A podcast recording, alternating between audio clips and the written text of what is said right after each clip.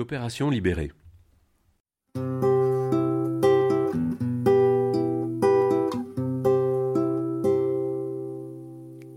Rubrique.cop, la voie coopérative. La coopération libérée. Handicap et coopétition.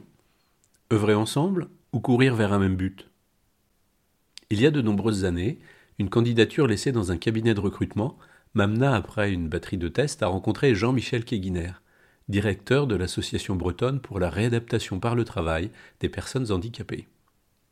Je fus embauché pour créer la fonction marketing au sein de cette association, particulièrement innovante en ce qui concerne les ressources humaines et l'organisation du travail. L'ABR avait porté la création du centre de réadaptation professionnelle du Patifro et celle de l'atelier protégé Bretagne Atelier, qui fut certifié ISO 9001 en 1992 et reçut le prix des Astères de l'association Progrès du Management la même année. Cette entreprise, qui employait jusqu'à 800 personnes, dont 80% de salariés en situation de handicap, fut reconnue plus récemment vitrine industrie du futur, avec une belle cérémonie en présence et avec l'intervention d'Emmanuel Faber, alors encore président-directeur général du groupe Danone. Sommes-nous tous handicapés et à la recherche d'une économie sociale et solidaire? J'appris beaucoup pendant ces sept années où je mis mes compétences au service de l'emploi de personnes en situation de handicap. Mon objectif principal était de trouver de nouvelles sources d'activité pour diversifier la clientèle, composée essentiellement de grands donneurs d'ordre, dont Citroën, qui représentait la majorité des heures de travail confiées en sous-traitance. Même si je contribuais à développer des outils de communication pour valoriser les performances de cette entreprise dans différents domaines, Bretagne Atelier ne fut sans doute pas une école pour consolider mes savoir-faire dans le domaine du marketing et de la finance. Elle fut beaucoup plus une source d'apprentissage sur la nature de notre relation travail, sur la motivation spécifique des personnes reconnues comme travailleurs et travailleuses handicapées, et sur l'importance des relations humaines dans l'entreprise. Je pus aussi découvrir de nouvelles disciplines comme l'ergothérapie et l'ergonomie. Je me confrontais à l'exercice pratique de management des équipes des filiales dont j'assurais la direction. Je m'éloignais ainsi de l'univers des grandes entreprises dites ordinaires pour explorer celui d'entreprises extraordinaires qui mettait en avant la primauté du lien social et du travail, tout en se confrontant à des besoins en capital et plus généralement à des contraintes économiques très fortes. Rétrospectivement, ma plus grande fierté est peut-être d'avoir contribué à développer une activité de téléassistance des personnes âgées et de téléalarme, avec la création d'une société anonyme, Custos, filiale de l'Association bretonne pour la réadaptation. Il s'agissait d'isoler le risque économique, de poursuivre la professionnalisation de l'équipe, puis de trouver des partenaires privés susceptibles de réinvestir dans ce secteur, pour lequel les normes de sécurité nécessitaient des infrastructures et des capitaux considérables.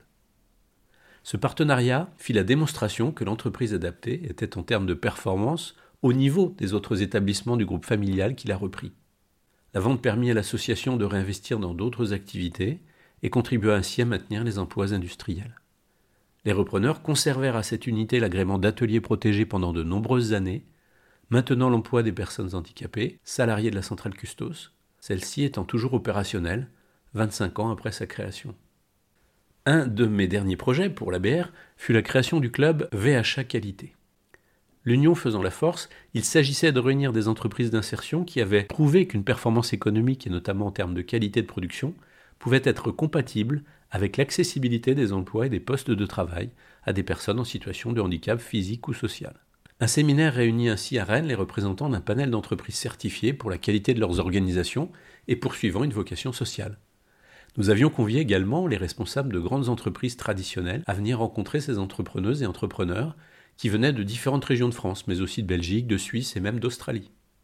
Nous voulions démontrer qu'une autre approche du potentiel humain, de l'organisation du travail et du management permettait une véritable performance sociale et économique et que ces savoir-faire expérimentés pouvaient être transférés à toutes les entreprises.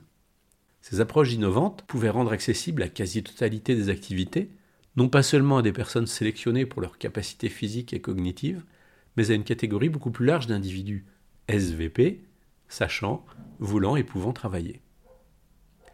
Nous espérions que les grandes entreprises intéressées pourraient valoriser ce transfert de compétences et confier dans une phase de transition des marchés de sous-traitance aux entreprises adaptées.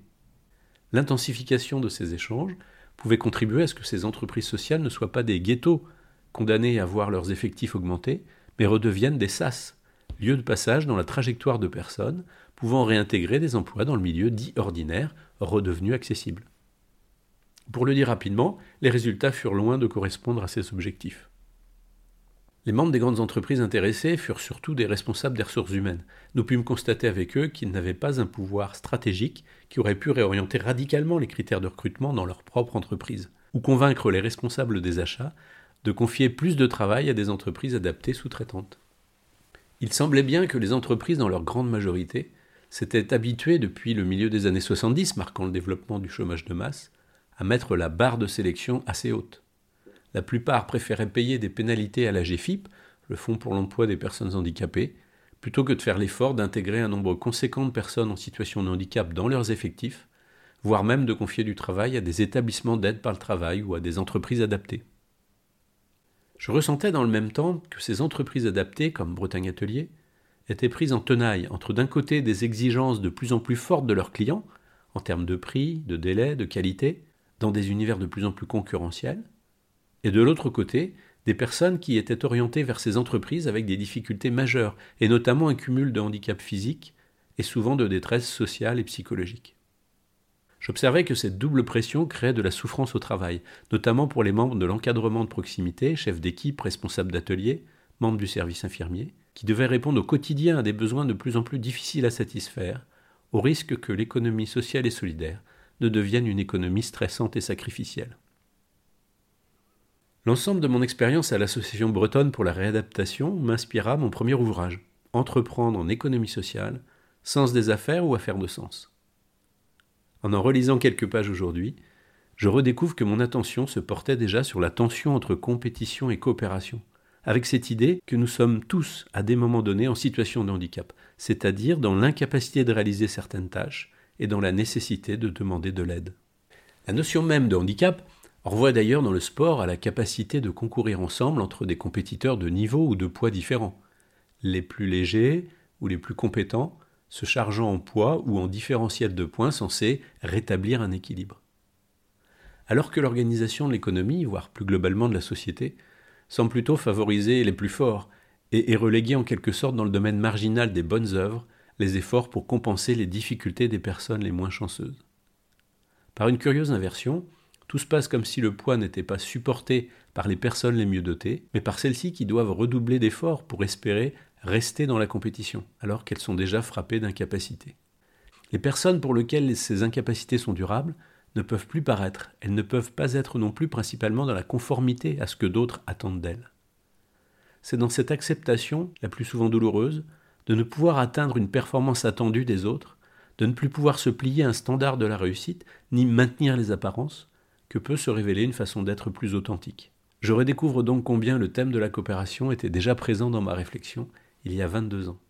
J'écrivais ainsi Tout le monde a le droit à sa compétition, et même, dernier paradoxe, les personnes en situation de handicap. Ce message, les médias l'ont relayé d'abord avec hésitation, puis avec complaisance.